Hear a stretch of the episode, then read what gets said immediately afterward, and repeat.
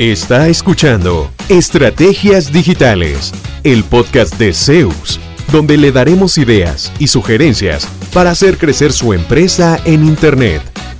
Todas las semanas, nuevo contenido interesante. Síganos y no se pierda ninguno de nuestros episodios. En Zeus, creamos estrategias digitales con resultados reales. Y ahora, el episodio de hoy con su host, Fabián Vargas. Hola, saludos de Fabián Vargas de Zeus. Si ya tiene una página en Facebook y está pensando si debería tener también un sitio web, hoy quiero eh, ayudarle en ese proceso de decisión. Empecemos por lo obvio. Cualquiera que tenga eh, Facebook y sitio web sabrá que Facebook es mucho más fácil de usar y de gestionar que el propio sitio web. Y es que realmente no hay mayor misterio. Uno escoge las fotos desde inclusive desde el mismo celular le escribe alguna descripción y listo, ya actualicé el contenido de mi página de Facebook. No hay mucho que hacerle. En el sitio web es un poco más lento, más tedioso, pero eh, también tienen objetivos estratégicos distintos. Y por eso vale la pena invertir en dar mantenimiento al sitio web de forma sostenida, pero de eso les hablo un poquito más adelante. La interacción es otro tema, es mucho más dinámica en Facebook donde la gente comenta, reacciona, comparte, etc. Aunque esto también puede ser contraproducente si mucha gente consulta lo mismo, que cuánto vale, que a qué hora abren, etc. Y al final pues no termina comprando. Eso nos consume muchísimo tiempo gestionar adecuadamente esa comunidad, por supuesto, pero es parte del combo que significa tener buena presencia en redes sociales. Si usted tiene una comunidad de seguidores, y no hablemos de cientos de miles de fans, ¿verdad? sino de algunos miles, pero es una comunidad dinámica que se interesa en los temas que usted publica, que reacciona a su contenido y, muy importante, que consume su producto o servicio, o sea, que le compra, más allá de darle like o me encanta todo, siga por donde va, que lo que está haciendo lo está haciendo bien y posiblemente no necesita un sitio web, a menos que quiera alcanzar una audiencia mayor que ahora sí no está en redes sociales, sino que usa buscadores como Google o hasta el mismo YouTube. Pero de eso también les comento ahorita más adelante. Ahora, tenga en cuenta que el alcance orgánico, o sea, la gente que ve mi contenido simplemente por ser seguidor de mi página en Facebook, cada vez es menor por esto debe apoyarse en pauta, en anuncios de pago si tiene poco tráfico o seguidores, para que pueda empezar a generar su comunidad en Facebook, pues eh, ahí la competencia por la atención del usuario es feroz. Según el sitio Voz el número promedio de contactos alcanzados con publicaciones orgánicas creadas por las marcas de Facebook ha caído muchísimo. Y esto responde a que Facebook ha ido cerrando el alcance orgánico. ¿Para qué? Pues para que uno decida pagar. Aunque sean 5 dólares, pero si un millón de personas, de los más de 2 mil millones de usuarios que tiene Facebook, hacen eso por semana, ya eso suma millones de dólares a las arcas de Facebook cada mes, por decirlo, ¿verdad? Estadísticamente, el alcance de sus publicaciones sin pagar es más o menos el 6% de sus seguidores. O sea, de mil seguidores que usted tiene, unos 60 verán las publicaciones en promedio en un día cualquiera. Entonces, para tener más posibilidad de alcanzar una audiencia interesada en su producto por redes sociales, lo ideal es pagar, pero ahí también va a competir por la atención de ese posible cliente, con otra gente que también está pagando. Entonces debe ser muy creativo con sus anuncios a la hora de pagar. Tome esto muy en cuenta.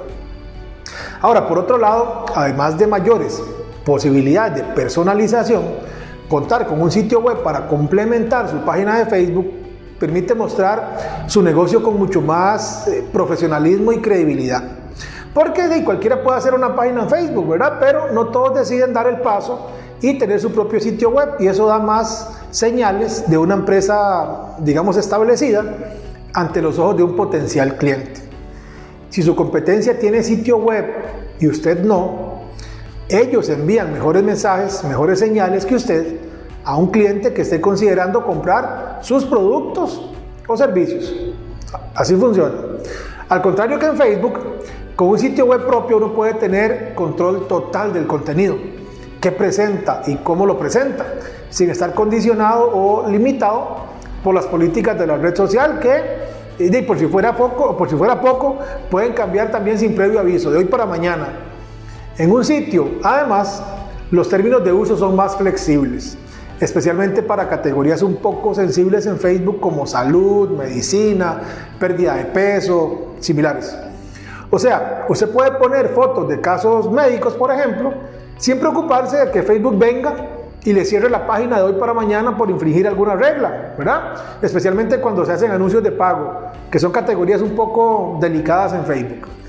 Casi que mientras usted no ofrezca contenido ilegal o peligroso, su proveedor de hosting no le va a suspender el sitio web sin ninguna razón.